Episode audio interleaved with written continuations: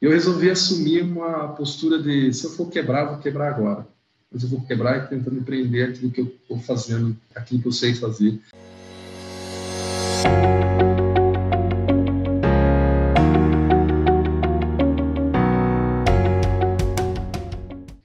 Dionísio, obrigado por aceitar o convite do IGP, bater esse papo com a gente, conversar um pouquinho sobre carreira, sobre empreendedorismo, né? Futuro do Brasil.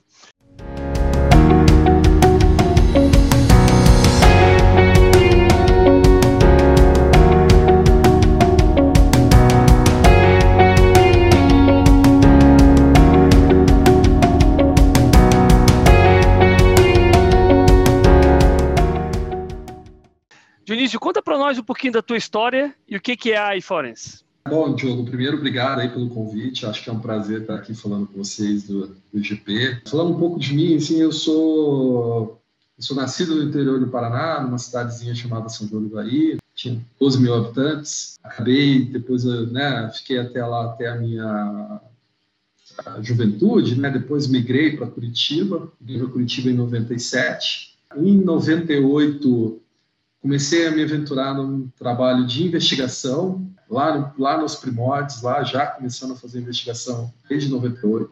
Tenho aí alguns anos já na prática né, de investigação, então acabei vendo como que o próprio mercado de investigação ao longo dos anos começou a se comportar e as mudanças, algumas exigências de leis americanas, como as FOX, em relação a, a você promover investigações dentro das companhias, né, por conta de, de alguns problemas que aconteceram fora do Brasil. Então, as empresas que têm ou tinham, né, na época lá, ações da Bolsa uh, de Nova York deveriam estabelecer um canal de denúncia e aí promover as investigações de denúncias advindas desses canais. Então, a gente começou, uh, nessa época, eu fazia parte de uma empresa uh, também aqui local, do Curitiba, chamada Conformity, né? Em 2014, a gente foi incorporado pela Ernst Young, né? acabei é, participando do time de, de forense da Ernst de 2014 até final de 2016. Em 2017,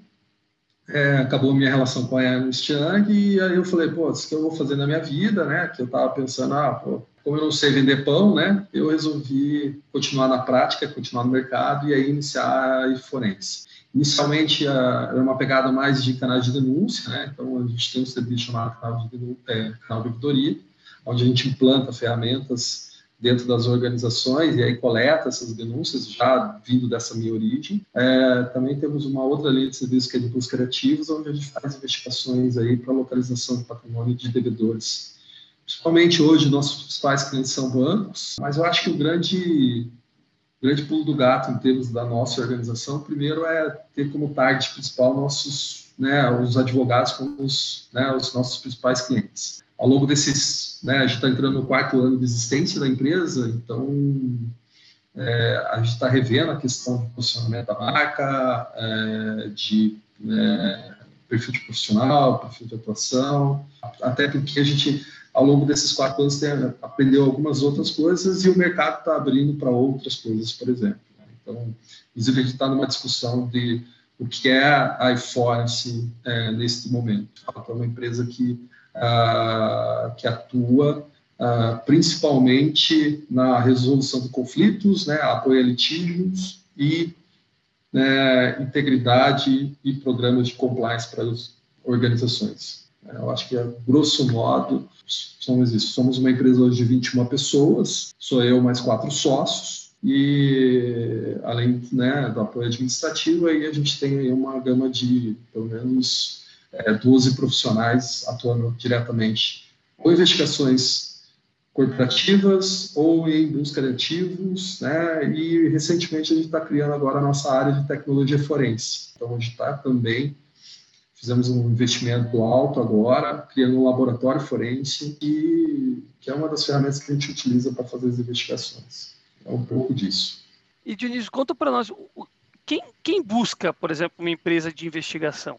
É, isso aqui não é uma empresa de detetive, né? Que a gente brinca lá, né? Detetive particular. Mas o que, que faz, Isso. de fato, né, esse processo de recuperação de ativos? Para que, que serve? Como é que funciona isso? Você tem aí alguns gatilhos. A, a consultoria na área de, né, de compliance, por exemplo, que é o que eu acho que é um dos pilares de governança que acabou surgindo ao longo dos anos. As empresas têm buscado, empresas como a minha, no, é, em dois momentos, propriamente dito. O primeiro momento, é, aquelas que buscam aí se antecipar a riscos. Então, a gente está falando de empresas que querem melhorar seus aspectos de controles internos, é, criar seu, seu, sua área de compliance, é, produzir seu código de conduta, criar políticas anticorrupção. É, agora a gente está falando da LGPD, então são empresas que vão buscar esse tipo de consultoria, seja ela para se adequar a uma determinada legislação, alguma regulamentação, ou mesmo para atender empresas, por exemplo, que são empresas grandes, uma Petrobras, por exemplo. Para você ser um fornecedor da Petrobras, você precisa ter um programa de compliance hoje. Em relação às investigações, o grande gatilho, assim, é, até hoje, é, nosso, nosso investimento em marketing foi muito pequeno. Então, assim, redes sociais não é o nosso caminho. Né? A gente é procurado geralmente por indicação. Então, se eu fiz um bom trabalho em determinado cliente, essa rede de relacionamento tem nos proporcionando essa, essa, essa indicação. A partir do momento que você presta um bom trabalho, é, é, até porque não é um serviço, né? Se você não é um serviço que você compra fácil. E ainda me surpreende, eu estou há 22 anos no mercado, de pessoas que falam assim, eu não sabia que existia uma empresa como a sua.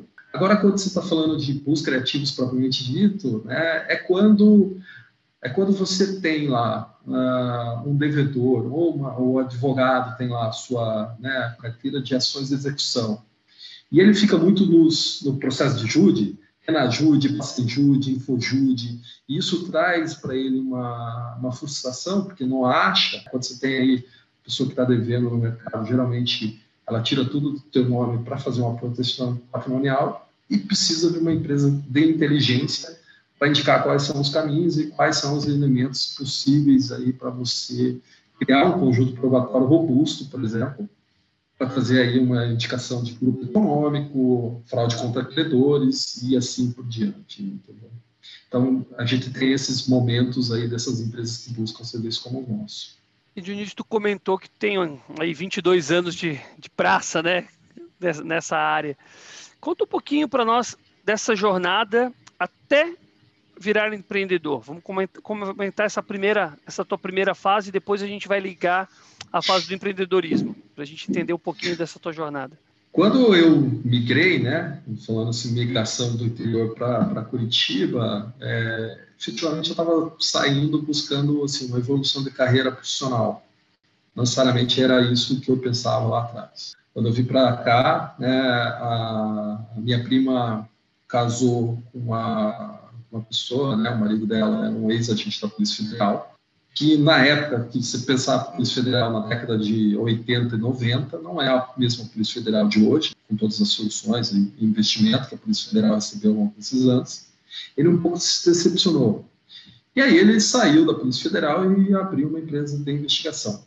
E lá atrás, lá a gente começou a fazer trabalhos até de pessoa física, né? A gente fazia segmento, né, para ver se o marido traía a mulher ou se a mulher traía o marido. Então, Uh, eu brinco um pouco que a investigação que eu comecei a fazer foi muito fora dos muros das empresas. E aí, a partir de 2000, uh, ah, né, a gente tomou uma decisão que só ia atender pessoa jurídica. E aí começou o trabalho de investigação propriamente dito. É, em 2001, o Marcos, né, que, era, que é o meu guru e que, enfim, que me colocou nessa, nessa linha de atividade, vendeu a empresa, foi ser diretor de uma multinacional, uma empresa chamada Prol. Na época, acho que a primeira, uma das primeiras aqui do Brasil, enfim, não tinha uma concorrência direta com a prova em termos de investigação. O Marcos foi trabalhar e eu fiquei como subtratado, então fiquei durante esse período. Em 2004 volta e, a, e ele abre a Conforte, por conta dessa legislação que eu te falei, em termos de canais de denúncia. Me convidou para voltar, eu voltei, a gente ficou mais de 10 anos trabalhando juntos acabei virando sócio da empresa, e aí foi quando a gente foi incorporado pela Ernst Young. Nesse ao longo desse período, uh, eu vim para cá com 19 anos, então uh, vim muito novo, não tinha feito faculdade. Ao longo desses anos eu fiz administração, depois fiz pós-graduação uh, na PUC em planejamento e gerenciamento estratégico. Mas gosto de brincar, Diogo, com uma, uma coisa assim, as pessoas falam assim, ah, qual é a formação para fazer o trabalho que você faz? Né? Fala assim, olha, eu brinco, eu sou prático. Antigamente você tinha o prático. E fazer investigação é diferente de uma cadeira de administração, é diferente de uma cadeira de... É, talvez ali na, na, na, polícia você tem algo que se assemelha né, a uma formação acadêmica, a uma cadeira acadêmica. Claro, hoje você tem cursos de investigação, tem várias coisas, mas na época não existia nada disso. E muitas das investigações que a gente fazia, e eu acho que esse é o grande diferencial que eu, né, que, que eu pelo menos adquiri ao longo da minha carreira, foi fazer uma coisa muito mais artesanal, porque a gente sempre fazia investigação fora das empresas, tá? era muito mais difícil você buscar informações, coletar dados, processar informações. É, tinha investigações que a gente pegava o lixo das empresas. No lixo tinha muita informação. Você não usava essas, essas, é, esses equipamentos para triturar papel. As pessoas faziam bolinha e jogavam no lixo. E o lixo, para nós, contava muita história. É, eu lembro que a gente participou de uma disputa durante dois anos e todo dia a gente pegava o lixo e todo dia tinha informações da parte contrária, por exemplo, de estratégia jurídica no lixo. Hoje é muito difícil você fazer isso, é muito difícil para mim. Só que também as pessoas entenderam, né? A palavra investigação, se você falar investigação há 10 anos atrás, ela é uma coisa de polícia, a polícia está chegando. Tá? Hoje, né, depois da Lava Jato, depois das Zelotes, depois de todas essas operações de grande porte que aconteceram no Brasil, quando você fala que você vai abrir um processo investigativo dentro das organizações, as pessoas começam a, a não ter tão preconceito, mas ainda existe um grande preconceito em relação à atividade, entendeu? Então foi um pouco da, de como aconteceu. E eu saí da Ernest Young no momento de baixa de projetos. Então, assim, eu fui desligado uma questão de, de corte vertical que aconteceu na companhia. Né? Estou falando, na época, acho que foram 20%, 25% dos colaboradores a nível Brasil. E aí eu voltei para casa, sozinho, né? Uh, e, aí me deparei, eu e minha esposa, em dezembro, desempregado. Né? Então, aí é, eu acho que o estalo do empreendedorismo aconteceu nesse momento, porque eu estava em casa, depois de dois dias eu liguei um computador que eu tinha, pessoal, comecei a olhar alguns cartões, comecei a ver algumas coisas, e de repente o meu Skype, não sei porquê, estava logado na minha conta, um cliente de, tipo, que eu atendi há uns seis, sete anos atrás, né, antes de entrar na Ernst Young, né, me chamou e começou a conversar comigo sobre um possível trabalho. Eu, eu gosto muito de energia, eu percebo muita energia, e eu acho que esse foi um sinal extremamente importante ali. E ali eu tomei a decisão de abrir o meu negócio, e, e isso nós estamos falando de há quatro anos atrás, estava com 39 anos, e eu resolvi assumir uma postura de se eu for quebrar, vou quebrar agora. Mas eu vou quebrar tentando empreender aquilo que eu estou fazendo né, aquilo que eu sei fazer, que é fazer a investigação propriamente dita. E, e, como é que é empreender no Brasil? Um cara que, que vem né, de uma jornada, vamos lá, mais de, como funcionário, né, primeiro de empresas menores, depois de uma grande multinacional, uma Big Four, de repente ele sai e se vê nesse processo de empreendedorismo. Como é que é isso? É muito difícil. Primeiro que até para abrir uma empresa no Brasil é complexo. E eu tive que empreender meio que não, não deixando de receber meu seguro-desemprego, né? Porque como, como que eu, eu não podia naquela época abrir mão nem de nada, né? Mas eu coloquei alguns desafios, até porque, assim, é, quando, quando você é desligado de uma empresa que você está atuando, assim, eu posso falar de carteirinha, eu estava muito bem fazendo o trabalho, então eu, assim, a, o, o, desligamento ele aconteceu de uma forma que eu não achei muito justa. Isso para mim, né? Isso é muito pessoal. Uma companhia como ela vê você como número, né? Mas eu sou uma pessoa. Não tem como não, não você não se sentir magoado. Mas eu peguei tudo aquilo que era ruim e canalizei numa coisa muito importante, que era no meu desenvolvimento, na minha capacidade, naquilo que eu sei fazer. Né? A partir dali, acho que no terceiro dia eu já estava fazendo reuniões de negócio. eu já comecei a prospectar. Acho que a diferença é, que eu, eu coloco aí um pouco naquilo que estou fazendo, assim, eu rapidamente mudei meu mindset e comecei a, a, a, a buscar.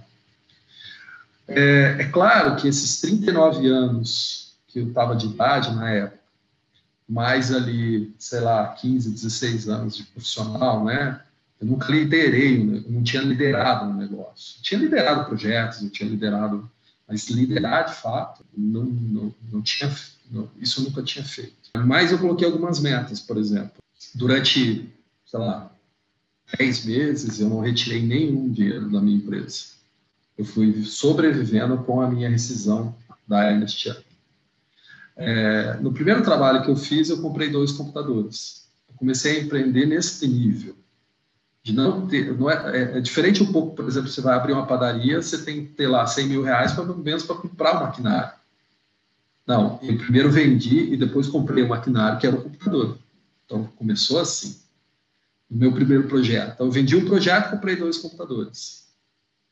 Vendi um segundo projeto, comprei mais quatro computadores. E aí eu fui trazendo pessoas que pudesse me ajudar a carregar o piano. Porque enquanto as pessoas estavam produzindo o resultado, eu continuava prospectando. Então, assim, eu deixei, eu comecei a criar né, e separar algumas coisas. É, como eu te disse, lá, né, estava eu e minha esposa desempregada em dezembro. Então, ela, por exemplo, a formação dela é em administração e comércio exterior. Falei, ah, Maíra, vamos fazer o seguinte, cuida do financeiro cuida dessa caixinha que é financeira, para eu não me preocupar com isso. Trouxe algumas pessoas cuidam da operação e eu continuei prospectando. Então, à medida que eu fui vendendo novos projetos e fui trazendo isso para dentro do, né, de casa, eu fui fazendo os investimentos na empresa. Ao longo desses quatro anos, é, eu acho que assim, o que eu vejo é separar muito bem o bolso da pessoa física do bolso da pessoa jurídica. Se você, se você começa a ser empreendedor, e olha, eu vou falar para você, ao longo desse tempo, eu já, sei lá, no primeiro ano, teve um mês que tinha 200 mil reais na minha conta da pessoa jurídica, e minha conta da pessoa física, só para você eu vou contar, viu, Diogo? Estava negativa em 10 mil. Por quê? Não dá para misturar. Então, assim, isso aconteceu várias vezes. Nessa pandemia nem te conto. Essa maioria da barba branca aqui veio muito agora em relação ao grande, né, o isolamento ali em abril e maio, que foi super difícil, né, muito difícil. Então, a, o empreender ele tem a ver com você é, conseguir atender as oportunidades, mas também tem um diferencial.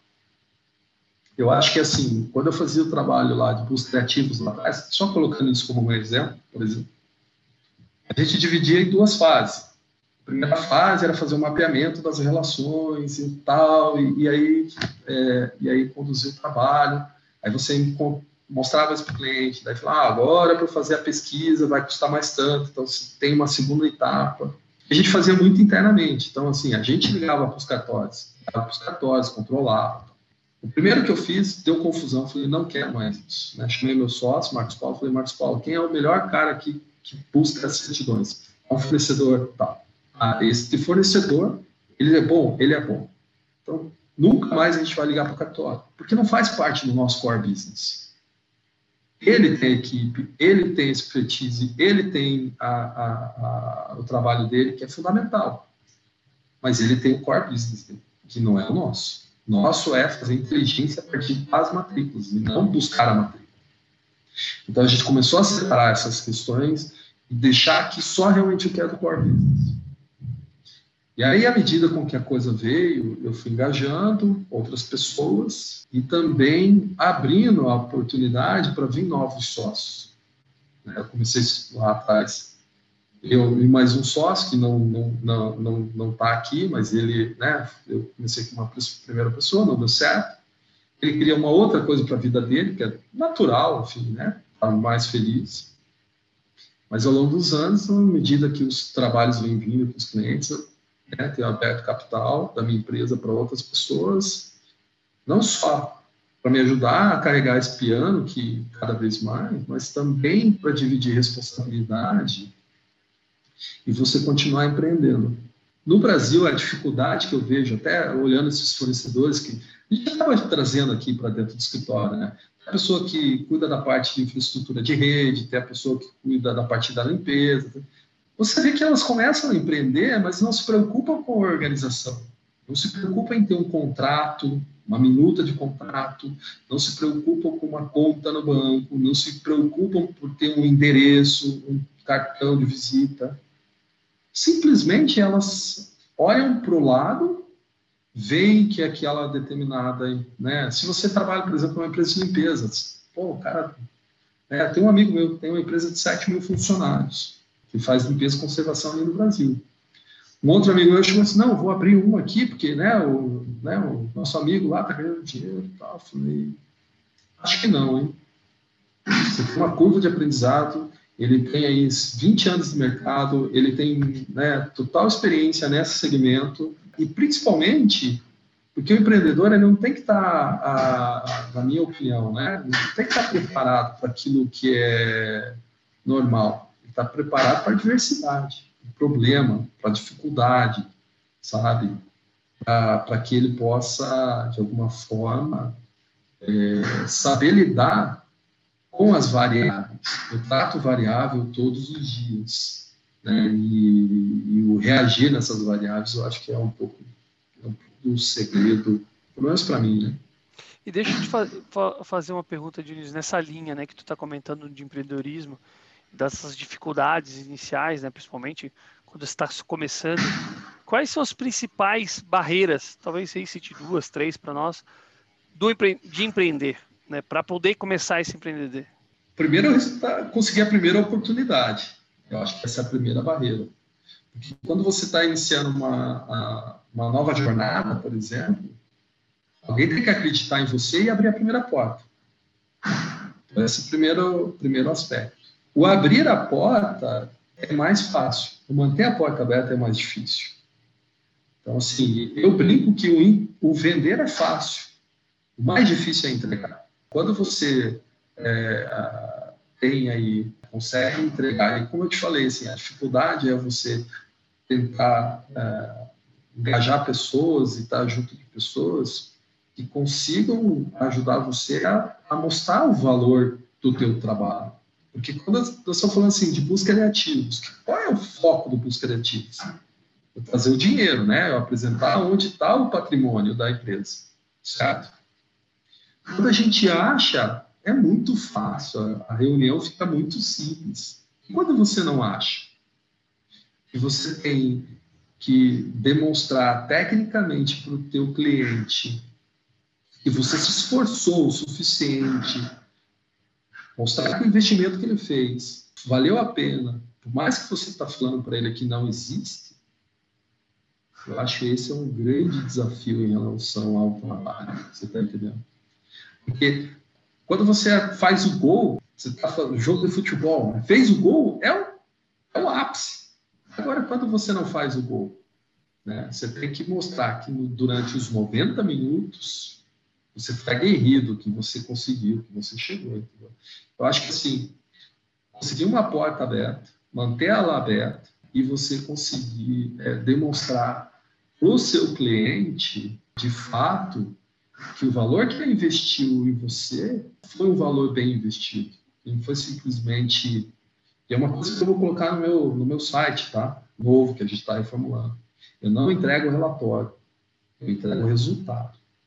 Quando você muda essa, essa perspectiva, se as empresas vêm buscar em mim um relatório para cumprir determinada atividade, não.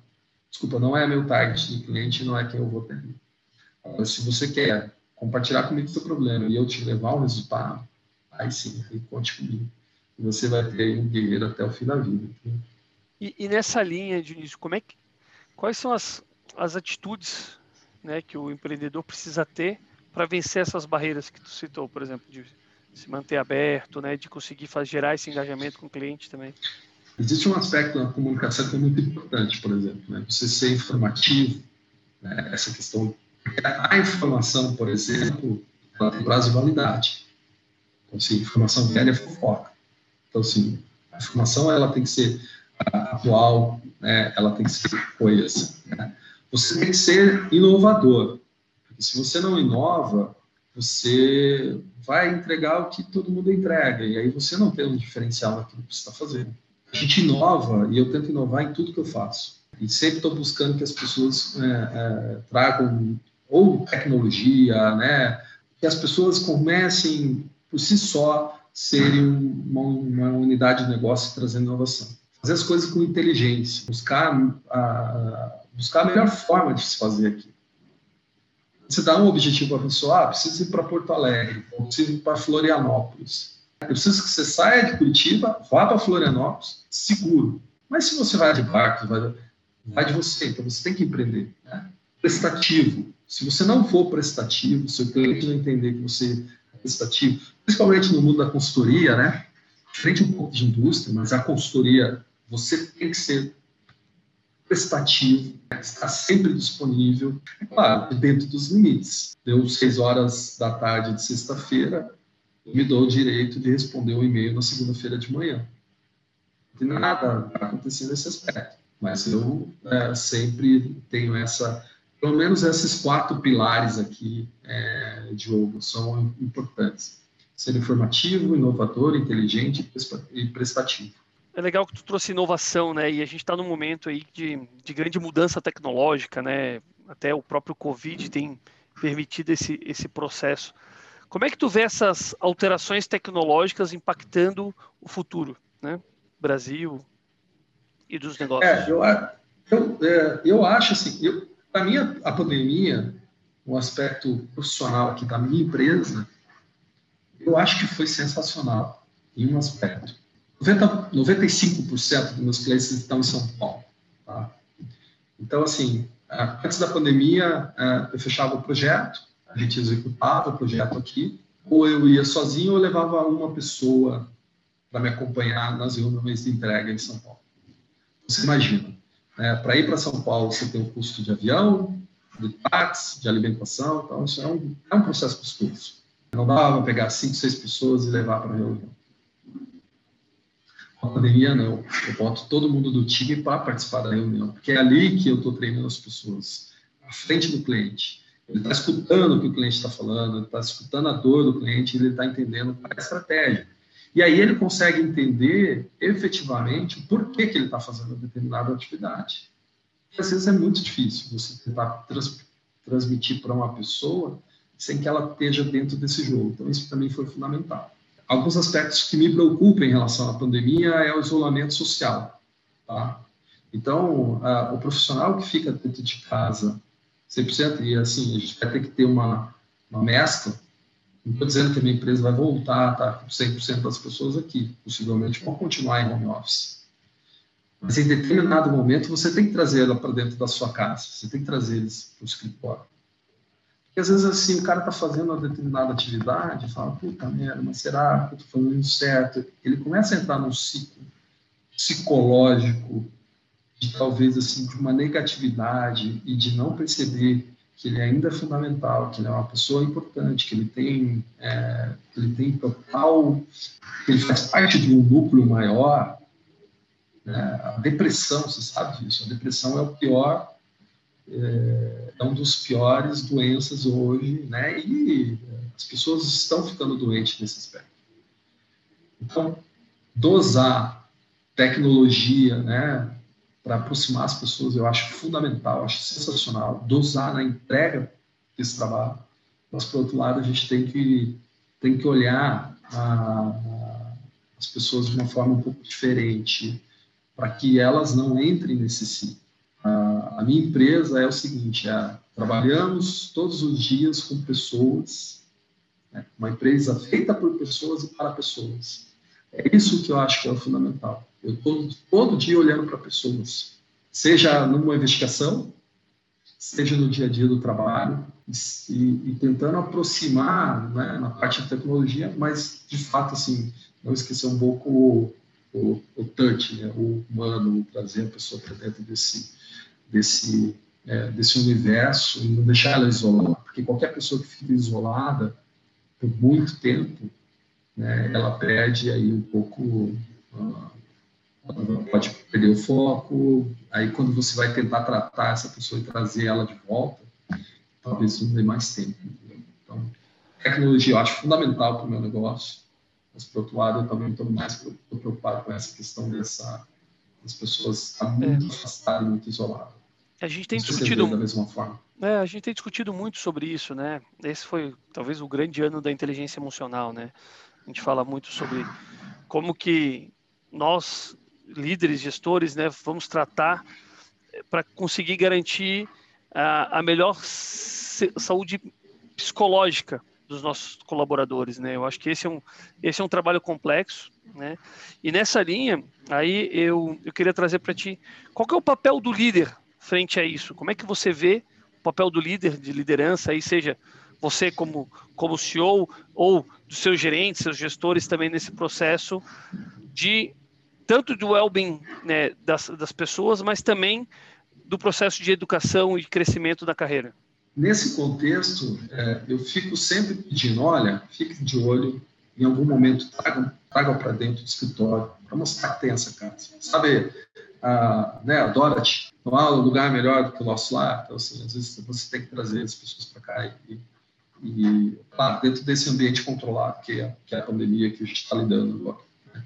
Acho que é um dos pontos que a gente vai lidar para o resto da vida. Então, esse aspecto. O que eu tento fazer aqui é que seja uma empresa. É, não. Primeiro, assim, Diogo, eu não tenho sala, tá? Então, assim, quando eu fiz a reforma no meu escritório, as pessoas falaram assim: pô, mas onde vai ser a sua sala? Eu falei: eu não preciso de sala.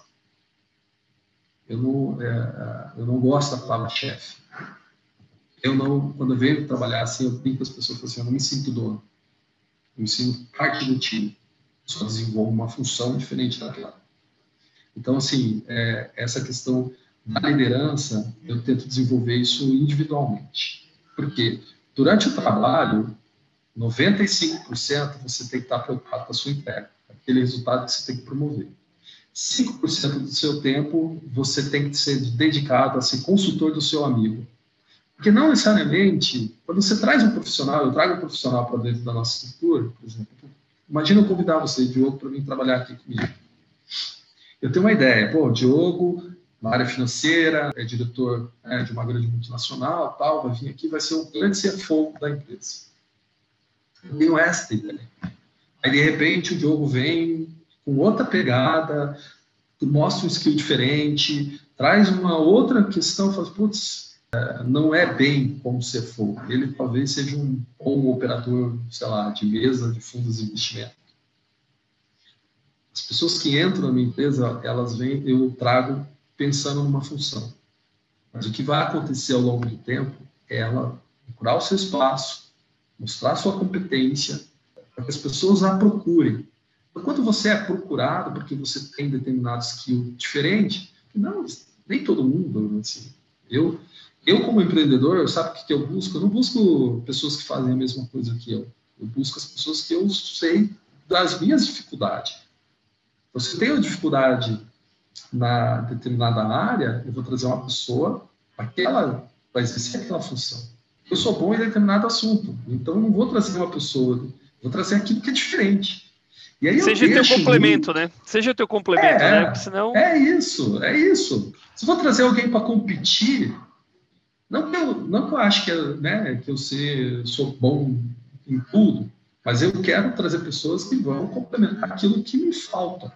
E eu vou complementar o que me falta das outras pessoas. A gente aqui é um Lego, né? Os meus sócios, cada um tem uma competência diferente que não é igual à minha. É natural que as pessoas venham para cá, desenvolvam a sua competência, claro que você traz uma ideia, mas elas vão ocupando espaço. E é isso que eu, que eu tento fazer de desenvolvimento.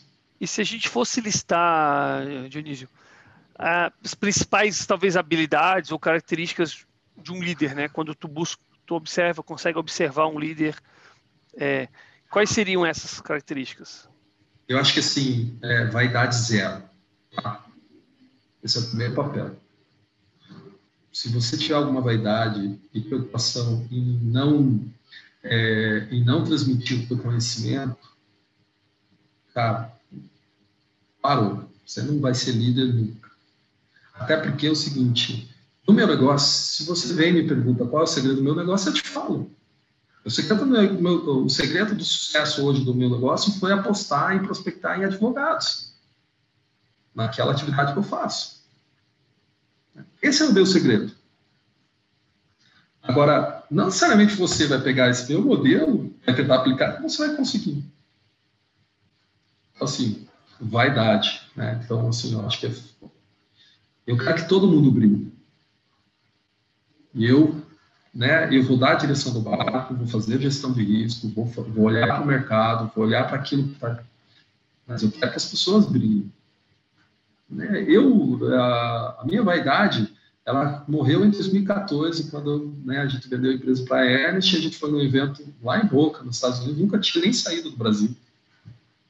Boca, estava tomando né, whisky, fumando charuto, fiz uma retro, retrospectiva da minha vida naquele momento, de um cara que saiu do interior do Paraná, lá com 19 anos, sem saber o que ia fazer na, na capital, e de repente eu estava né, num evento nos Estados Unidos.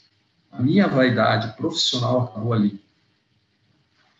Então, tudo que eu faço, tudo que eu tento fazer, eu transmito para a minha equipe. Né? É, e tento, é, tento promover com base na competência que ela vai. E aí, essa liderança é natural, sabe? Esse 5% que eu te falei, que se as pessoas te buscam como consultor, é você consegue né, transmitir uma segurança naquilo. Então, tudo isso faz parte do, do, do empreendedorismo. Não necessariamente assim, você tem biografias, tem várias coisas que falam sobre isso, né?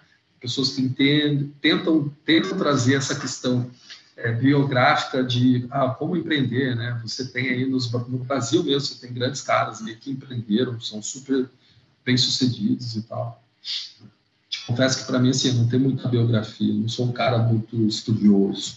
Né?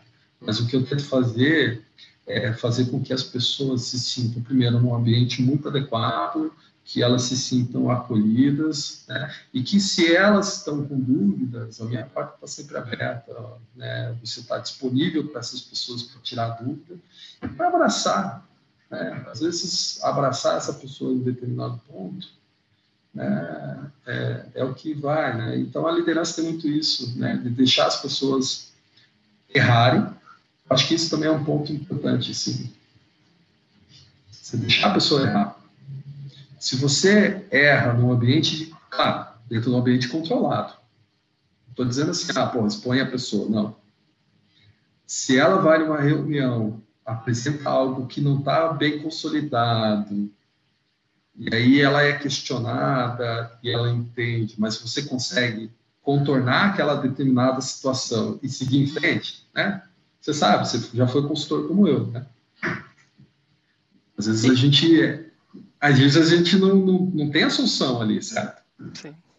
Mas ela vai perceber, vai entender que errou, é importante ela entender isso, e ela nunca mais na vida ela vai esquecer é, deixar as pessoas errarem, se exporem é fundamental no crescimento. E por isso que eu falo para você, a pandemia para mim foi ótima nesse aspecto. E quando, e quando interessante tu falou do erro, né? Porque um, um, dos nossos nossos pontos aqui que a gente fala muito é sobre a, essa o que, que, é mais pedagógico, né? O erro ou o acerto, né?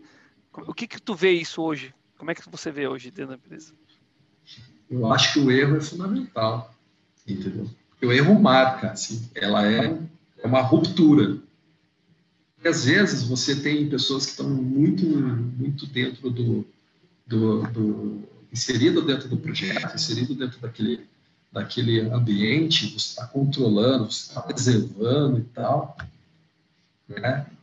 E às vezes você fala, ó, oh, isso aqui está errado, isso aqui veja assim, mas quando ela está enfrentando uma, um ambiente, uma, uma mesa de reuniões, né, seja virtual, seja presencial, e ela olha e percebe que aquele ponto que ela errou era um ponto importante, né? com certeza ela vai se dedicar mais, vai tentar né, ser mais assertiva, ser, ser, né, ser mais cuidadosa na, na questão da comunicação. E assim, ó, reunião, você perde reunião nos primeiros dois minutos. Dois minutos você tem para ganhar o executivo.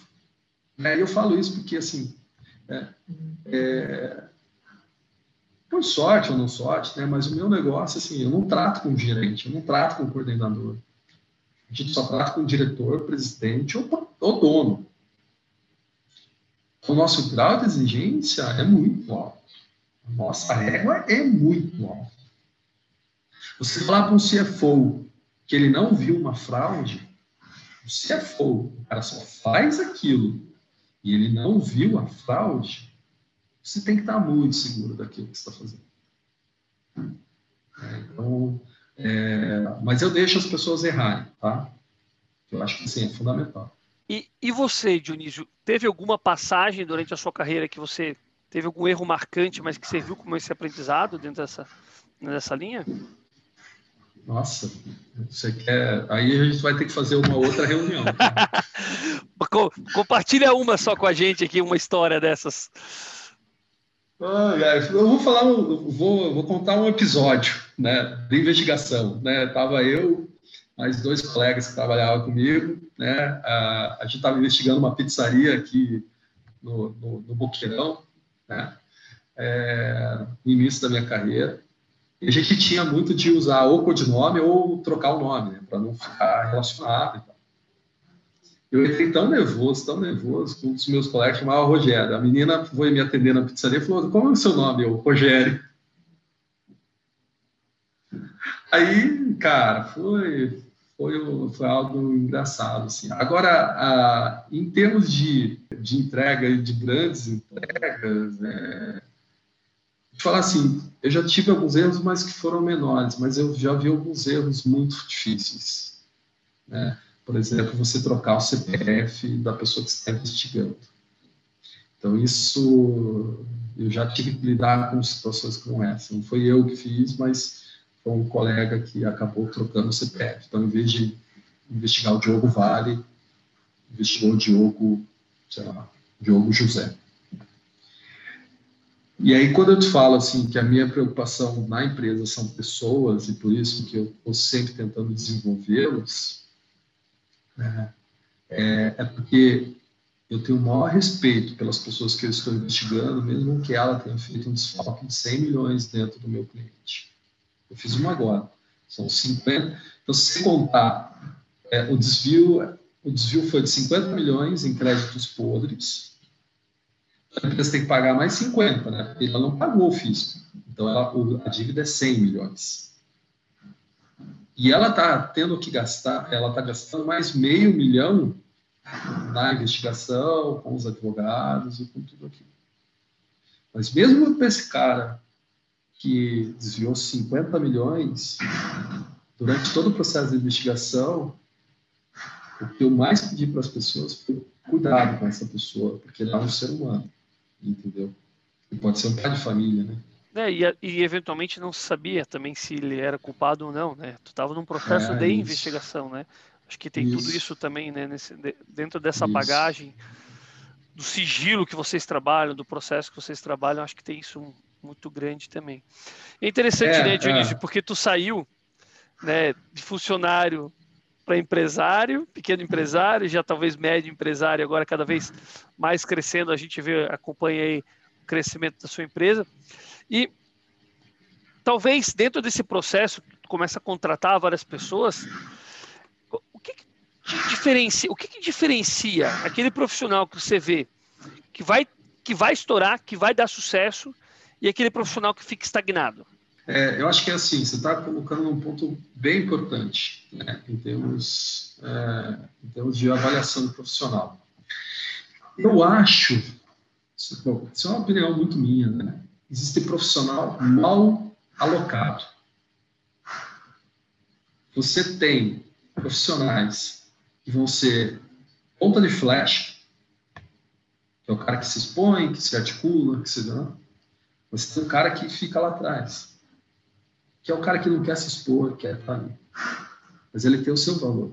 Então, eu acho que o que a gente comete de erro, como eu te falei, quando eu contrato, estou contratando uma pessoa que eu imagino que vai fazer uma função. Mas em determinado momento ela se desenvolve e vai ocupando outro espaço. Não necessariamente ela vai ser o vendedor, ela vai ser alguém que vai né, estar assumir a responsabilidade, mas ela vai ser um excelente técnico. E eu, como empreendedor, eu tenho que observar isso. Né? Agora, as pessoas que entraram na minha empresa ao longo desses quatro anos, por exemplo, e saíram, não falam que foi por conta de capacidade técnica. Foi tempo da empresa e tempo do profissional. São dois tempos completamente diferentes.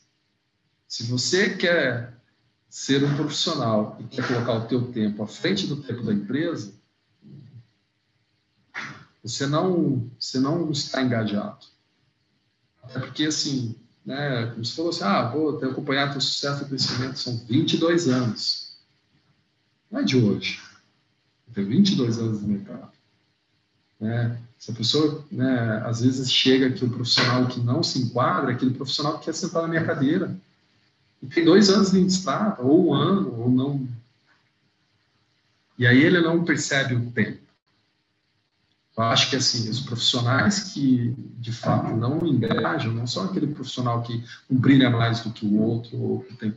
Eu acho que todos têm a sua, o seu valor, todos têm a sua posição. A dificuldade que eu tenho, por exemplo, hoje é que as pessoas entendam o tempo deles no mercado, o tempo deles como empresa, né? E o tempo que a gente está. Entendeu? Né? Então, é, Júlio, é, eu acho que, assim, na minha opinião, é mais ou menos isso. Porque nenhuma empresa manda ninguém embora, a não ser por uma crise. As pessoas se mandam embora sozinhas. É, em regra, uma né? pessoa que eu cheguei aqui. É, você chega aqui uma pessoa, ela vai, se caixa, vai ficando numa caixa, vai numa caixa, não interage, sabe? Segura, está querendo segurar a questão do seu conhecimento, não compartilha, não. Não. E nessa linha, Dionísio, qual que seria talvez o, o maior equívoco que uma pessoa pode cometer no, no decorrer dessa jornada da carreira que você está vendo? Muito o eu. Ah, eu preciso, eu quero, eu faço sabe? Eu estava escrevendo um pouco e uh, fazendo algumas reflexões em relação a quando você quando você fala em visão da empresa, né? Qual é a visão da empresa? Eu quero ser a melhor do mundo. Eu quero ser não sei o quê. Eu não quero ter visão nem missão na minha empresa. Eu quero ter propósito e legado. São duas coisas diferentes. Outra coisa que, é, que eu entendo que é o seguinte: não sou eu que quero ser. Né? As pessoas têm que me ver como um bom profissional. Quando eu fico com o eu, é muito difícil né? você falar assim, ah, eu. Aí você coloca duas coisas na frente dos outros, as duas, as coisas na frente da empresa, as duas coisas não na frente. Né? Então, para o meu mercado de consultoria, que é muito dinâmico, a coisa se ferve todos os dias e tal, acho que o eu é muito difícil de lidar. Você tem que pensar que você é um eu no meio de um monte de eu tentando é, fazer com que você avance naquilo que você precisa. É, então, eu tento valorizar as pessoas não pelo eu, mas eu tento pensar nas pessoas que, estão ali interagindo com as outras pessoas e as pessoas enxergam elas como consultor. Então, uma pessoa de quase 60 anos que trabalha comigo há 20 anos. E eu brinco que ele é o mais jovem entre nós. As pessoas procuram ele porque ele tem uma competência diferente. E tem outro de 18 anos, que tem toda uma vida pela frente, que está todo descobrindo, começou uma faculdade, está querendo mudar para outros aspectos. É, então, com isso. Tu comentou o negócio do eu, né? E é, isso me leva muito a até uma, questionamento que a gente tem se feito dentro do Instituto, que é como é que as pessoas estão se vendo hoje, né? Como é que elas estão, de fato, trabalhando em equipe nesse processo, né? E se você sente que muitas vezes as pessoas elas estão muito mais preocupadas em receber do que dar. Isso é algo que tu, você vê hoje, por exemplo, de uma forma geral? De uma forma geral, sim. Mas eu te falar assim, hoje na minha equipe eu é, um ou outro que às vezes foge um pouco da curva, mas as pessoas que vieram, tiveram esse tipo de comportamento, ou as pessoas que estão aqui comigo, que estão com esse tipo de comportamento, elas é, é, é assim, é natural que elas vão para outro caminho. E eu até ajudo eles para outros caminhos. Tá Como é que isso afeta, por exemplo, a, a empresa ou mesmo a formação de times? Afeta no, no, no seguinte aspecto, né? Eu, por exemplo, assim, preciso comecei falando lá que eu acredito muito energia. Então, assim, se eu coloco a minha energia para tratar esse tipo de conflito, tratar essa, essas pessoas que, não é aquele problema é, emocional que eu te falei, sabe? Não é um problema emocional, porque as pessoas, você sabe, né? Eu, ter, né, eu só assumo tudo contra o câncer durante oito meses aqui. Meu braço direito, que cuida do meu operacional. Né? É, e, né, me trouxe uma sobrecarga de trabalho. Mas eu estava preocupado com ele. Com ele, pelo tempo dele, com a esposa dele. Porque não, ele não viria para cá produzir nem 20% do que ele precisaria produzir. Então, esse é o tipo de problema que eu vou gastar muito da minha energia. Agora, se você tem, por outro lado, a pessoa que vem aqui, só causa conflito, não, ah, não engaja com o time, se fecha como uma concha, não transmite é, o seu conhecimento para o outro, essa pessoa não merece ter energia gasta, entendeu? São, não sei se você está entendendo assim, é um pouco do que eu vejo.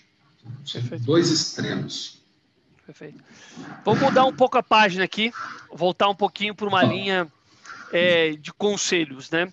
Acho que tu, dentro dessa tua jornada, tu provavelmente teve muitas é, pessoas que talvez te inspiraram nesse processo.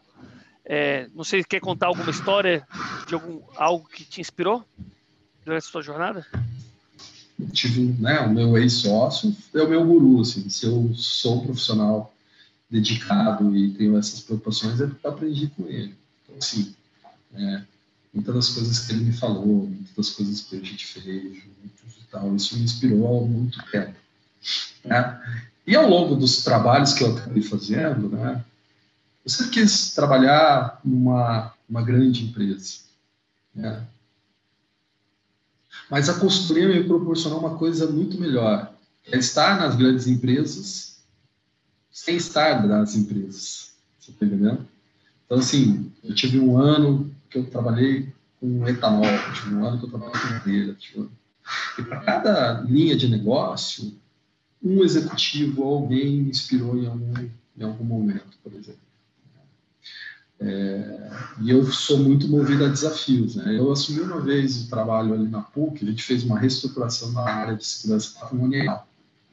Não sabia nem o que, que era isso fui jogado lá dentro, assim, jogado no, no bom sentido, né? Me colocaram nesse desafio sem saber nada, não sabia o que era uma câmera de segurança, não sabia o que era um posto de segurança, não sabia nada disso. Na minha primeira reunião, o cliente chegou e deu uma, pegou o caderno e jogou, porque ele estava puto. que é isso? Que é aquilo?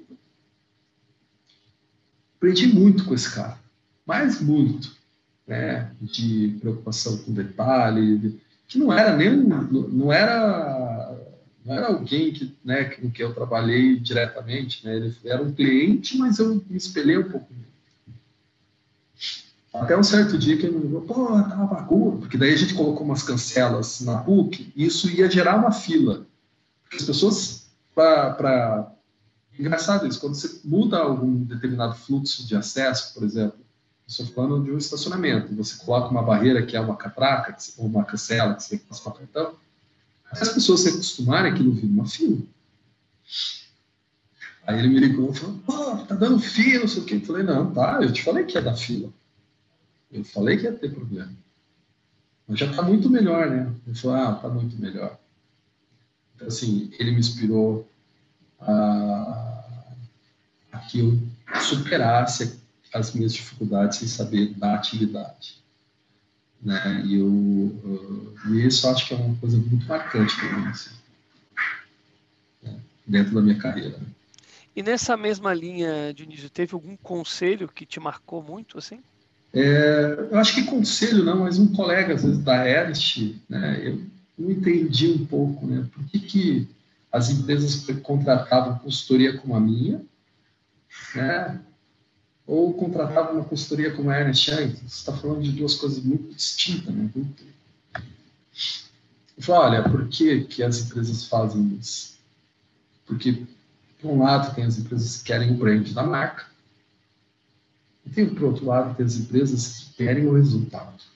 Por isso que vão uma empresa como a sua. E aí eu comecei a entender que eu, por ser uma empresa menor, eu tenho que me dedicar muito mais. Porque quando eles estão buscando o meu serviço, o meu trabalho, né, a minha competência, é porque eu vou ajudar a resolver o problema. Porque aqui, Diogo, ninguém me liga me falando assim, oh, como é que está seu dia? Não, ó, deu uma fraude aqui, fudeu, né? Precisamos fazer outra coisa. Não tem. Eu tenho há 22 anos, só recebo ligação me pedindo ajuda para resolver o problema. Todo santo dia.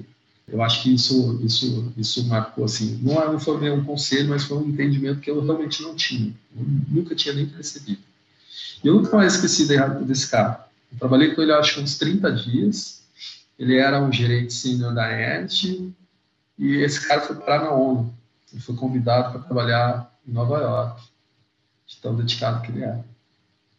É, inclusive, o meu chefe, lá, na época lá da Ernst, quando ele comunicou, falou: porra, leva o meu currículo junto, né? Porque eu falei, né? Uma puta oportunidade. Não tinha como ele negar essa oportunidade. É, Dionísio, é, a gente vê essa, essa, esse grande crescimento né, da tua empresa. Mas o que, que é sucesso para você? O que, que é o sucesso na vida? O que você considera sucesso? É, sucesso uh, eu considero quando eu recebo uma ligação de um novo cliente que ele está ligando por indicação né, de alguém que eu atendi. Para mim é sucesso é isso ou quando alguém é, busca novamente o meu trabalho. Para mim, isso é sucesso. Né? Mas pelo resultado. Agora, não é porque é o Dionísio, entendeu? É porque a gente é uma equipe. E aí, agora, né, estava participando de um call, que a gente está fazendo uma investigação e, e, e realmente o cliente está com um grande problema.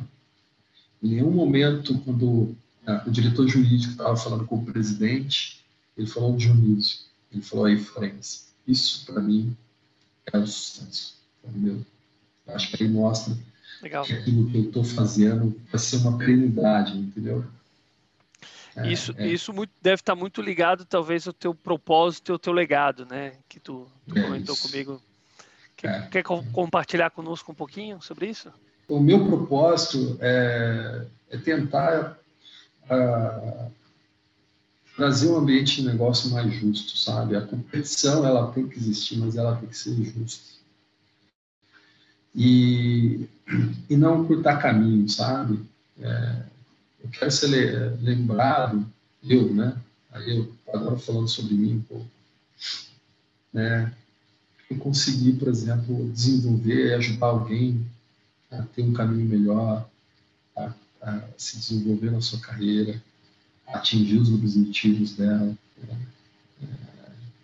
tentar promover aí um ambiente é, é, muito, muito, muito humano no dia a dia.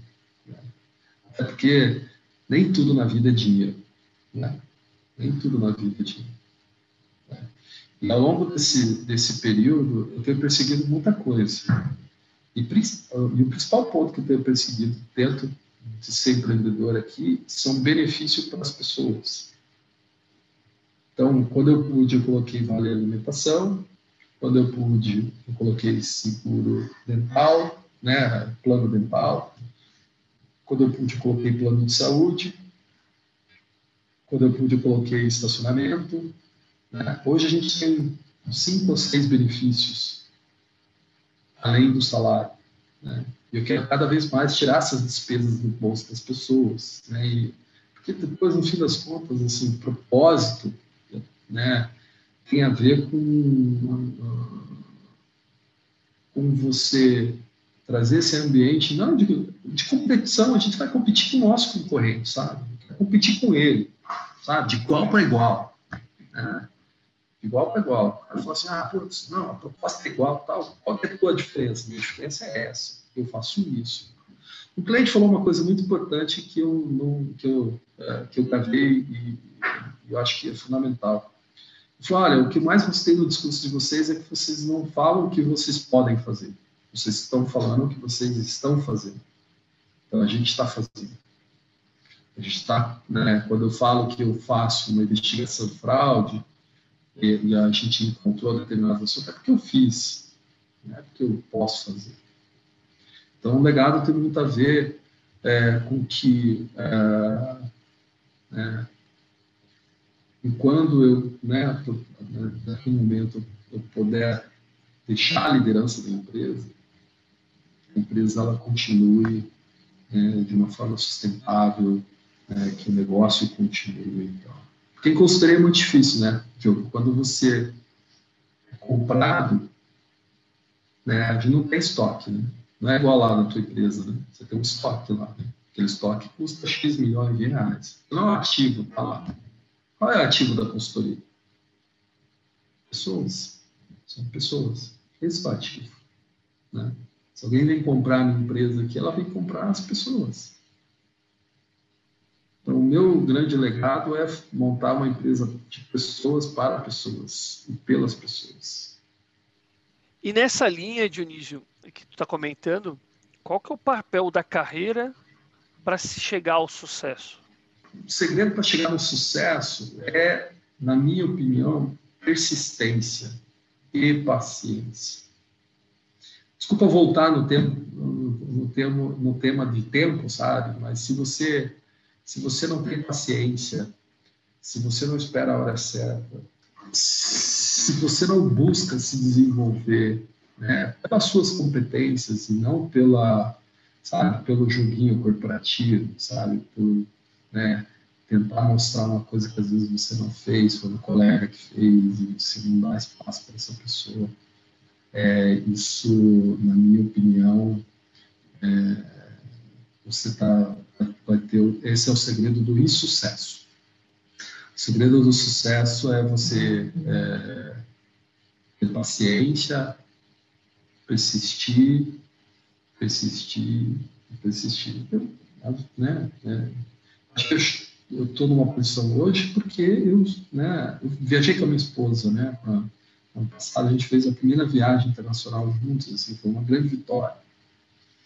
Daí ela falou, putz, né, mas você já tinha feito uma viagem internacional, né, e a gente, né, só conseguiu agora. Eu falei, é, pois é, tudo aquilo que eu fiz lá atrás, para que a gente pudesse estar aqui hoje. Sem aquilo lá atrás, eu não estava aqui. E eu persisti naquilo que eu faço. Eu amo o que eu faço, assim. Eu acordo às seis horas da manhã querendo vir para o escritório, entendeu? Se você não consegue acordar às seis horas da manhã para fazer a sua atividade, muda de carreira, porque você não sabe o que você está fazendo. Você não tem tesão. Tem que ter tesão, sabe? Tem que ter, ter amor, tem que vestir a camisa. Quando o Galo brinca lá, você vai ter que me engolir, bate a mão na camisa. Se o cara não é engajado, se o cara não bate a mão no peito, coisa. Né? E tenha paciência para perceber, você não vai chegar lá. Né? Muita gente já sentou na minha frente e falou assim, pô, preciso ganhar 15 mil reais por mês. Porra, 15 mil reais por mês, assim, é uma matemática bem básica, assim, de consultoria, tá, Diogo? Vamos dizer assim, ó, o cara quer ganhar 15 mil por mês. Eu falei, pô, eu não, né, é, eu ainda não ganhei 15 mil reais por mês, assim, direto né? Mas, pô, 15 mil reais por mês, né? São, nós estamos falando de 150 a 150 mil, certo? Reais, líquido.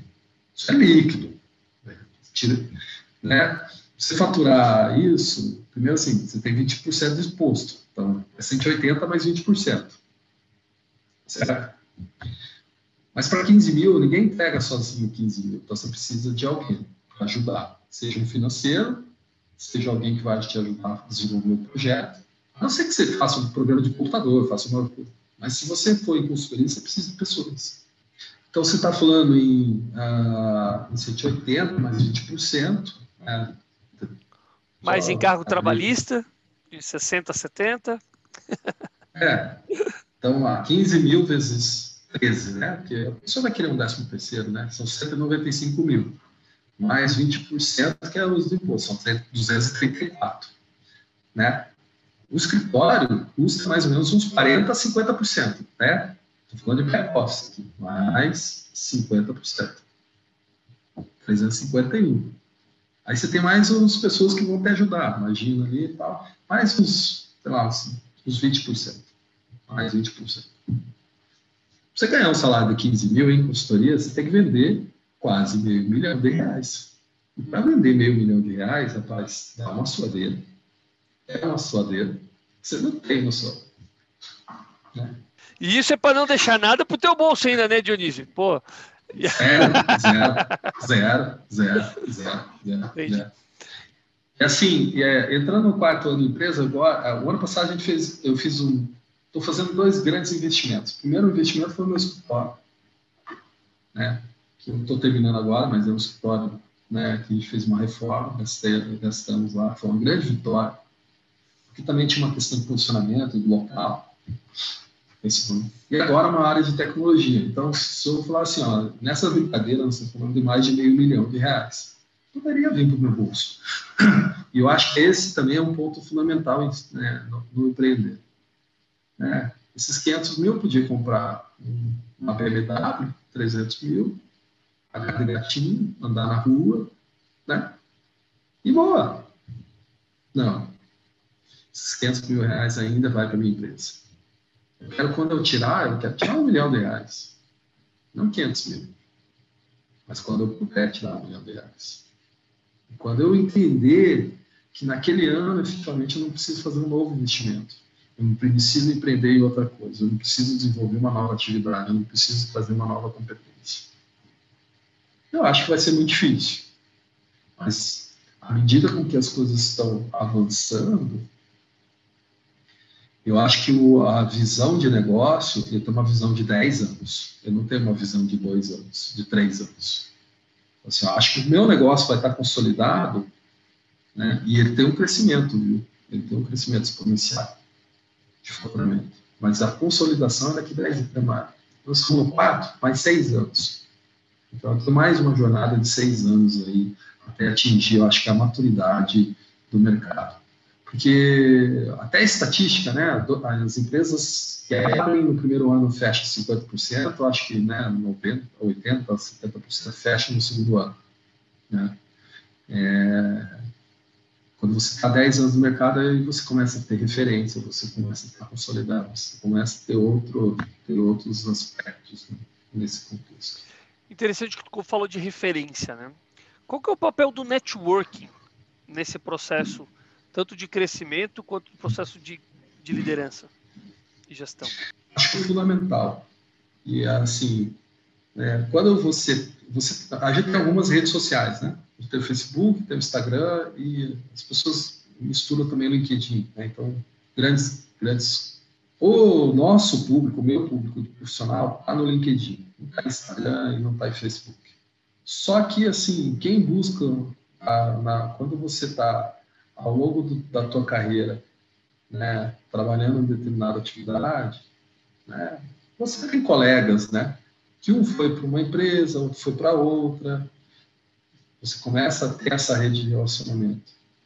Então, é, saber se posicionar, saber entender, saber buscar aquele colega que é um target importante, mas não pela, não por, não para você ir numa, numa maneira ruim, né, de prospecção, né, uma, uma maneira mais simples, né? É nessa forma com que as pessoas acabam se relacionando e aí acabam desenvolvendo novos negócios e faz com que você é, consiga aumentar a sua cadeia de, de network. Então, tanto pelo aquilo que você fez, ou por um cliente que você atendeu muito bem, né? ou mesmo aqueles pessoas que foram colegas da faculdade. Tá? Então, é fundamental. E eu falo para você o seguinte, ao longo dos anos eu venho desenvolvendo meus vendedores indiretos, que são né, os meus parceiros de negócio. Porque efetivamente, assim, eu, é, eu sei muito bem aonde eu estou. E eu sei muito bem aquilo que eu não posso fazer ou que eu não tenho competência para. Então, por exemplo, você fala assim, ah, preciso de alguém fazer uma auditoria. Não sou eu, é o meu colega. Eu vou indicar. Porque quando ele precisa de investigação, ele me indica. Quando você está falando de advogado, ah, preciso de um advogado. Eu vou indicar os escritórios que eu atendo. Porque isso é, é fundamental. Eu fui num, no, eu estava prospectando no escritório de São Paulo, de advocacia, o advogado falou assim, não, quero trazer vocês aqui, porque, pô, o escritório já pagou para um concorrente teu aí mais de 2 milhões de reais de faturamento, e ele não trouxe um cliente para dentro do escritório. A troca é fundamental. Essa troca, né? E essa troca está relacionada também à troca de experiências, né? Assim como a gente está aqui hoje, né, batendo esse papo é, conhecendo um pouco mais da sua empresa, um pouco mais sobre você. É, como é que você vê essa troca de experiência para o crescimento profissional desses, dessas pessoas que estão aqui nos ouvindo? É, como é que, como é que, o que, que isso pode agregar e facilitar no processo? A troca de experiência é aquilo que eu te falei. Né? Não queira ser, né? não queira saber tudo, né? não queira e, e tenta transmitir aquilo que você sabe, sabe? Porque sabe, se você transmite aquilo que você, que você sabe, né? É, e as pessoas é, veem você uma referência, né?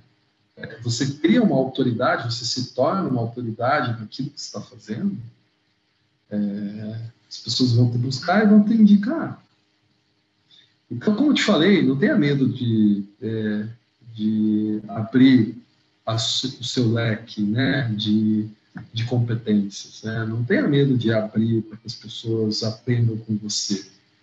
Porque se você está trabalhando com alguém, viu, que a gente sabe, a gente sempre discute isso, né? Ah, você não consegue entregar às vezes as coisas sozinho, precisa ter a equipe inteira. Então assim, você tem que fazer, se o cara, se o cara vai jogar melhor, você passando essa competência para ele, por que que não? Essa vaidade, sabe? Por que essa dificuldade? Por que, é, por que sabe, segurar isso para você? Transmita o teu conhecimento, passe para outra pessoa. Né? Se essa pessoa vai crescer, cresça junto. Não fique, não fique preocupado porque ah, ela. Sim, o mundo brilha para todo mundo.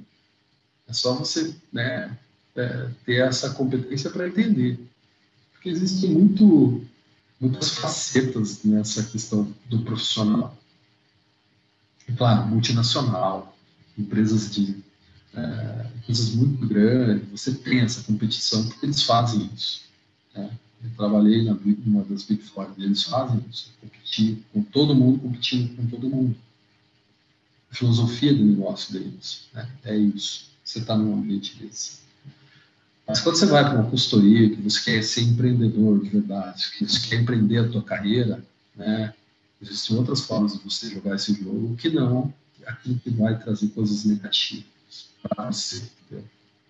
Você tem que buscar coisas positivas e se cercar das pessoas que vão te ajudar no teu crescimento e que vão te trazer né, é, conhecimento de coisas que você não sabe, tá? Sabe? Tipo, entenda a sua. Primeiro, olha para você. Olha para aquilo que você não sabe, ou para aquilo que você tem dificuldade, ou para aquilo que você precisa engajar alguém a mais. Porque daí você vai, vai de pessoas que não vão competir por competência, mas sim por resultado. Legal. Resultado. Ótimo, muito legal. Dionísio, quer deixar alguma mensagem final para nós? Cara, assim, novamente queria agradecer a vocês aí pelo espaço. Espero não ter falado muita bobagem. Espero que não tenha te cansado ao longo desse tempo. É, novamente desejando aí sucesso né, ao GP, Diogo, sucesso a você. Né, tenho um grande carinho e admiração. Nos conhecemos aí há cinco anos aí, mais ou menos, né? Não, mais um pouco. Cara, daqui a pouco não vai fazer dez anos aí de, né, de relação acho, acho que essa, essa tua vontade de ajudar as pessoas a crescerem, a se desenvolverem, a alcançar seus objetivos individuais é fundamental. Parabéns a você, parabéns à iniciativa do Instituto. Desejo sucesso e que tudo, e se precisar de ajuda, né? Precisar, conte sempre com a gente. Muito legal, Dionísio. Obrigado novamente, né, em nome do Instituto. A gente agradece a tua participação, agradece esse momento aí de, de, de sharing mesmo, de compartilhar um pouquinho da tua história, contar um pouquinho dos desafios que é empreender no Brasil, né? Mas também falar um pouquinho sobre liderança, sobre gestão e o que a gente pode fazer aí para fazer essa troca de experiência deixar mais rica ainda com as pessoas que estão aqui nos ouvindo. Obrigado e agradeço aí. Obrigado. Então, até o próximo momento. Valeu. Vamos lá. Até o próximo encontro.